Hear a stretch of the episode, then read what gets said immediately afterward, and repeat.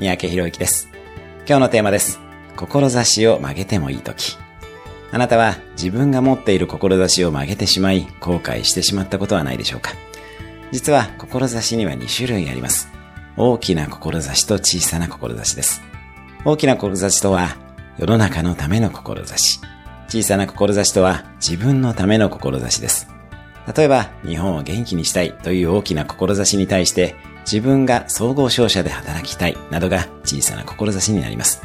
そして、大きな志があれば、小さな志はどんどん曲げて大丈夫です。逆に、そういう柔軟性がないと人生はうまくいきません。例えば、日本を元気にしたいという志があったら、その方法はいくらでもありますし、時代の変化に合わせてやることを変えることも必要です。